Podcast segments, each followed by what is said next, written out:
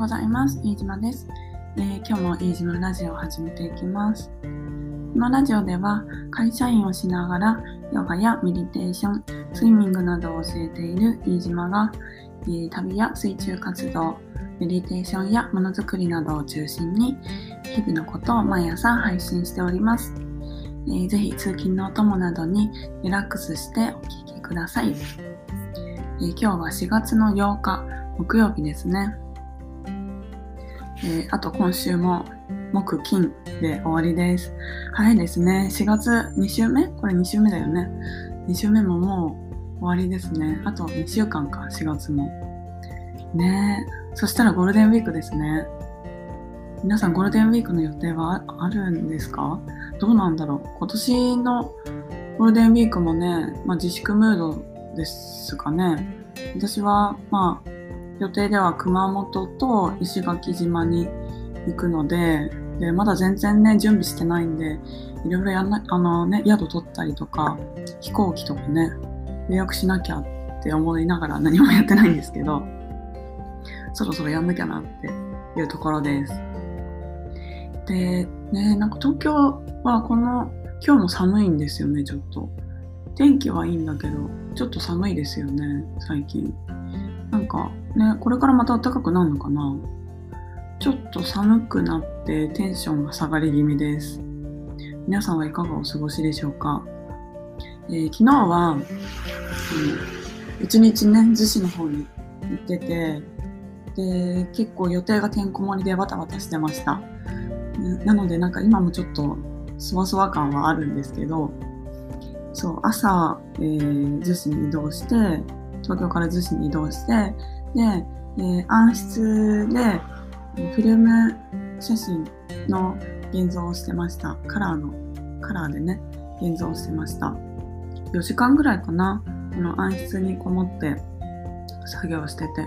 て。で、今回2回目なんですけど、まだまだ慣れないんで、こう、なんだろう、作業の手順とか、うん、あとは色の調整とか、本当にこうなんかあ難しいなって思いながら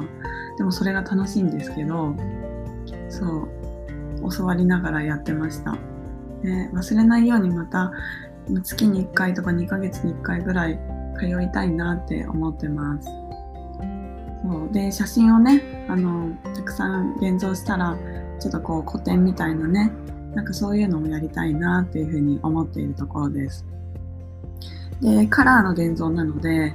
あのなんだろうよく映画で見るこう暗室ってなんか赤い赤いイメージないですかね。赤いライト？ああいうのじゃなくって、えー、本当に真っ暗で作業するんですよね。あのー、印刷する紙が光に反応すると色がついちゃうんで真っ暗にしなきゃいけなくって。そう。で暗闇でね何も見えないんでもうそういうのもねすごく面白い体験でそう真っ暗闇の中で作業することなんてないじゃないですか。いつもね視覚の情報に頼って生きている人がほとんどですよね。確かね 80%90% ぐらいは私たちは視覚から情報を得て生きているんですよ。だからね本当にそれだけ目からの情報ってすごい量なんだなって思います。ね。そう。でまあうん、現像をしてそその後でねあの逗子と一式で空きの物件があるっていう情報をもらったんで自転車でね移動してそう朝からねあのなんかシェアバイクみたいのあるじゃないですか。あれで、えーと、逗子駅から借りてで、えー、そうずっと移動してました。結構ね小回り利くしいいですよね。あのーそう。なんだろう、バス乗るよりも早いんですよ。私、なんか結構この物件とか見に行くって、やっぱピンポイントでここってね、感じなんで、自転車の方が行きやすいなって思いました。そうで、え、2つ物件があったんで、逗子駅の方の近くの物件、一軒家です、2階建て。大きかったですね。そうちょっとね、まあ、築40年か。古めなんですけどそう大きくって、うん、思いのほか広かったんでちょっとなんかあえってななんだろうちょっと戸惑っちゃって。うん。でそれが1個とでその後に一式の方に移動してで、うん、自転車で20分かかんないぐらいかな。どうだったかな。うん。でそこでもえー、うん。メゾメゾネットタイプっていうんでしたっけ？なんかそうそういうタイプのお家を見ました。うん。でそこもまた広くってね。なんか見に行く前は一軒家一人で住みたいって思ってたんですよ。ね、なんか自分のスペース欲しいし誰かとシェアするってちょっと違うなみたいなそんな気分でいたんです。でも見に行ったら両方ともね一人で住むには大きすぎてでもし住むとしたらシェアだなっていうふうに思ったんですけどでもなんかねこう今の感覚としてどっかにこうお家で定住するっていうよりもモバイルハウスというかねなんか移動したいなっていうのがあるんですよね。なんかねそう所有をする何か物を持つっていうよりも自分で作りたいっていうそういう欲求がニーズが自分の中にありますなのでなんか今回はそんなにこうあこれっていう風になんかあんまりこう決め手がなくってでなので多分こう見送るとは思うんですけれどもでもこうやってあ物件があるんだってそういう現実が自分の中に舞い込んできたっていうことだけでも大きな収穫だなっていうふうに思います。でなんか今まではあまり引っ越し引っ越したいなっていう言葉はこう出していたけれどもそれが現実として頭の中でイメージをしていたわけではなくってでそそんな時に急にこう舞い込んできた、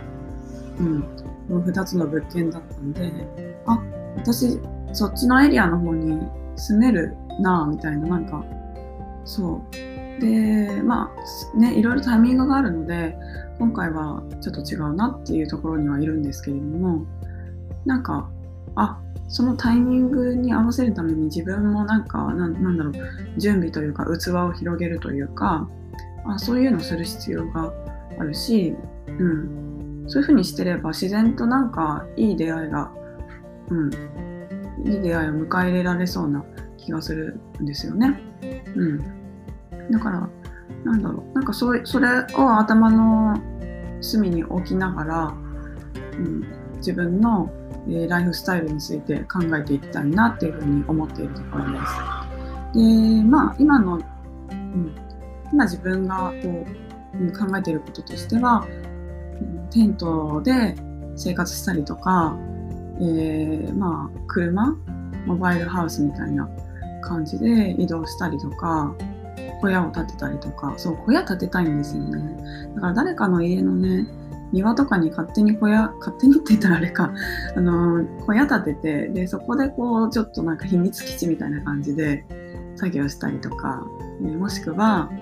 車の荷台にねお家作って荷台で合ってるかなあのそう。でモバイルハウスでね移動できるようなそんな感じでもいいかな。でも車運転できないんですけどね。そう、うん、そんな風に思っているところですただいろいろね試行錯誤しながら自分に合うものを、えー、見つけていけたらいいなっていうふうに思っていますそうすごく最近は探求してますそのあたりをうん。ね、なんか、なかなかこうピンとくるものがなくって、でもそれってすごく、なんだろう、いいことだなとも思ってます。やっぱり私たちってこう何か選択する時に与えられたものから選ぶことが多いからなんか自分の感覚がどうっていうよりもこれは使えるからとか実用的だったりとかね。うん。なんかあんまり深くは考えないかなっていうふうに思っていて。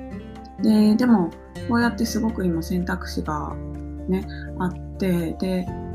自分はじゃあどうしたいんだろうとか感覚をね見てでそれとこうすり合わせる、うん、そういう作業ってねまたすっごい大変なんですけどねエネルギー使うんですけど大事だなっていうふうに思っているところです。えー、では今日も最後までお聴きいただきましてありがとうございました。えー、お知らせです。オンラインで、えー、明日、明日か、うん、明日金曜日7時から、えー、インヨガのクラス開催します。どなたでもご参加できますので、よろしければご参加ください。えー、では今日も皆さんにとって良い一日でありますように。にじまでした。バイバーイ。